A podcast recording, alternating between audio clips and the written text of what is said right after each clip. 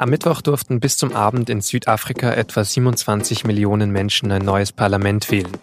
Zum sechsten Mal seit 1994, seit die Apartheid beendet und Nelson Mandela Präsident wurde.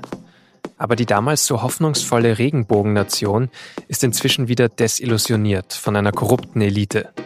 Warum die aber wohl auch in dieser Wahl wieder die Mehrheit bekommen hat, erklärt in dieser Folge der SZ-Korrespondent Bernd Dörries. Mein Name ist Vincent Vitus Leitgeb und Sie hören auf den Punkt.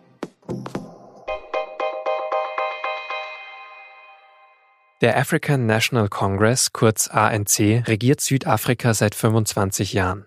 Damals hat es die Befreiungsbewegung rund um Nelson Mandela nach einem langen Kampf geschafft, die Apartheid zu beenden. Auch heute erinnern sich noch viele Menschen an ihre erste demokratische Wahl danach, als sie plötzlich eine Stimme hatten. In einem Wahlvideo von diesem Mittwoch erzählt auch der jetzige Präsident und Präsidentschaftskandidat Cyril Ramaphosa davon. Well, when I voted for the first time, it was es war ein magischer Moment. Es war viel Aufregung in der Luft, sagt er. Er habe zusammen mit anderen Arbeitern einer Goldmine zum ersten Mal gewählt, wo er seit 1982 gearbeitet hatte. And I felt a very close affinity to go and vote with them. Für die historische Leistung des ANC sind viele Wähler auch heute noch dankbar. Auch bei den aktuellen Wahlen wird er nach dem Stand der Auszählungen wohl wieder die absolute Mehrheit gewinnen. Und das, obwohl das Land gerade unter Ramaphosa's Vorgänger Jacob Zuma immer korrupter geworden ist. Es gab Rezessionen, die Staatsverschuldung ist gestiegen, die Arbeitslosigkeit auch. 2016 hat der ANC die Macht in den Großstädten Johannesburg und Pretoria verloren. Um den Trend umzukehren, hat Ramaphosa 2017 Jacob Zuma erst an der Parteispitze abgelöst und 2018 auch als Präsident. In seinem Video von Mittwoch gibt sich Ramaphosa zuversichtlich. Now we're voting for a new future, for a country that we are reshaping, reshaping it for future generations. Und darüber spreche ich jetzt mit Bernd Dörries, dem SZ-Korrespondenten in Kapstadt, Herr Dörries, Ramaphosa spricht am Wahltag davon, dass genau jetzt die neue Zukunft für Südafrika beginnt, dass sich das Land jetzt wandeln wird. Ist das glaubwürdig, wenn er das sagt? Das ist nun zuerst einmal natürlich leicht dahergesagt. Mit jedem Tag beginnt ja eine neue Zukunft. Die große Frage in Südafrika ist, wie diese neue Zukunft äh, aussehen wird. Ramaphosa hat im Wahlkampf äh, immer wieder betont, dass für ihn und für das Land die Bekämpfung der Korruption am wichtigsten ist. Ich glaube, in diesem Punkt ist er glaubwürdig. Ähm, er hat in den letzten Jahren äh, sich von denen ferngehalten, die der Korruption verdächtigt werden. Er hat nie in die eigene Tasche gewirtschaftet. Auf der anderen Seite muss man sagen, dass Ramaphosa viele Kommissionen eingerichtet hat, die das Ausmaß der Korruption untersuchen in Südafrika. Bisher hat es aber noch nicht dazu geführt, dass auch eine Anklage vor Gericht erhoben wurde oder diejenigen, die der Korruption verdächtigt wurden, auch verurteilt wurden. Wie tief reicht denn diese Korruption innerhalb seiner eigenen Partei, innerhalb des ANC rein?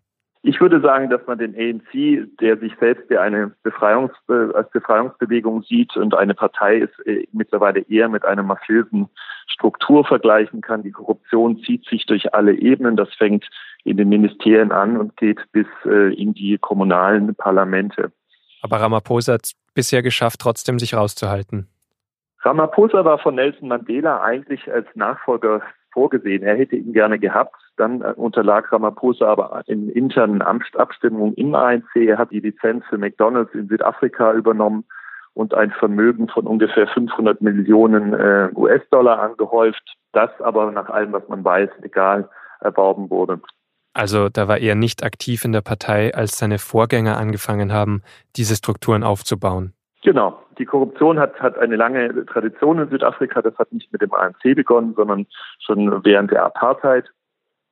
Äh, Nelson Mandela war selbst nicht korrupt. Äh, man muss aber sagen, dass er die Korruption im ANC toleriert hat. Er wollte, dass sowas nicht nach außen bringt, dass sowas in der Familie bleibt.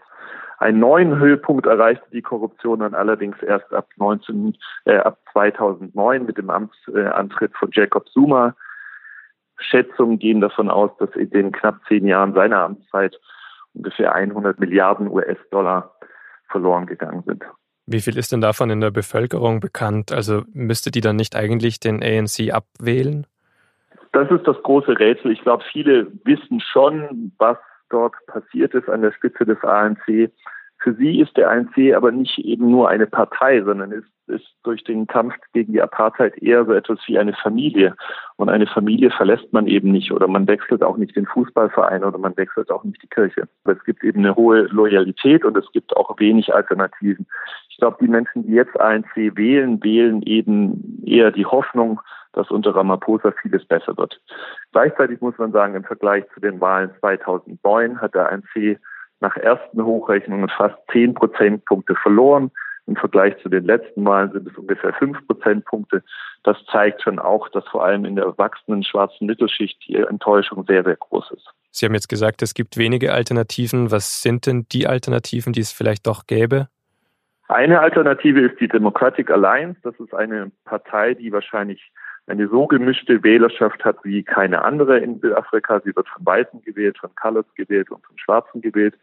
Gleichzeitig ist dieses große Spektrum auch das große Problem dieser Partei, weil dort eben Menschen vereint sind, die ganz andere historische Erfahrungen gemacht haben während der Apartheid. Das führt, führte jetzt im Wahlkampf auch wieder zu einer großen Uneinigkeit, zu einigem Streit, was die Partei auch einige Wählerstimmen gekostet haben wird.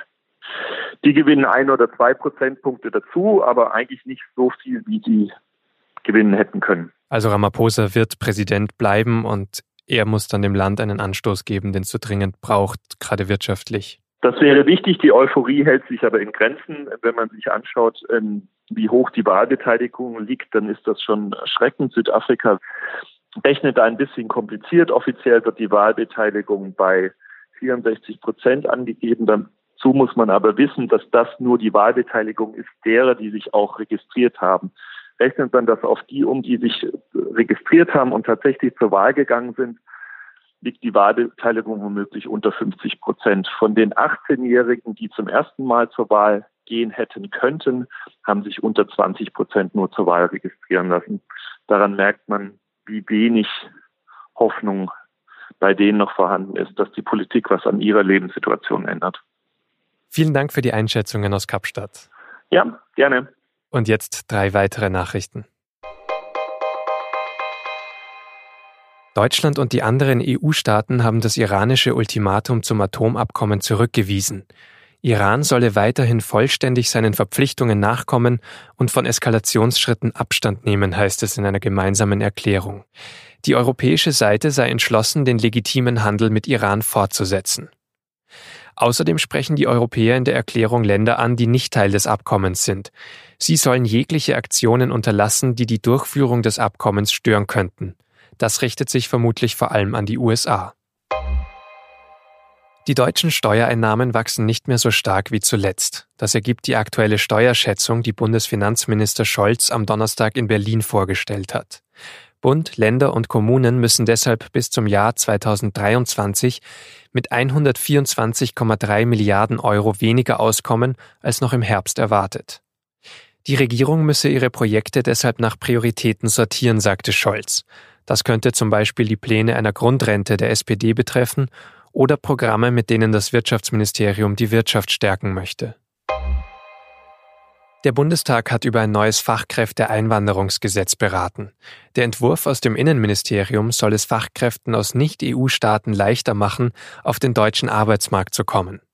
Denn aktuell sind rund 1,2 Millionen Stellen unbesetzt, vor allem in der Gesundheits- und Pflegebranche.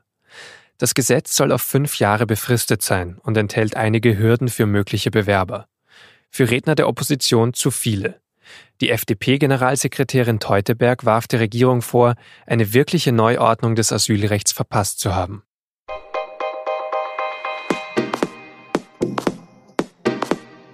Australien hat ein kleines Geldproblem mit der 59-Dollar-Note, um genau zu sein. Die sollte eigentlich viel innovativer und sicherer sein, aber jetzt wurden mehr als 40 Millionen Geldscheine mit einem Rechtschreibfehler gedruckt. Mehr dazu lesen Sie im Wirtschaftsteil der SZ vom Freitag. Redaktionsschluss für Auf den Punkt war wie immer 16 Uhr. Die nächste reguläre Folge kommt um 17 Uhr am Freitag. Wenn Sie diesen Podcast-Feed aber schon Freitag früh aktualisieren, finden Sie dort die erste von vier längeren Sonderfolgen unseres Podcasts zur Europawahl. Ich freue mich, wenn Sie reinhören.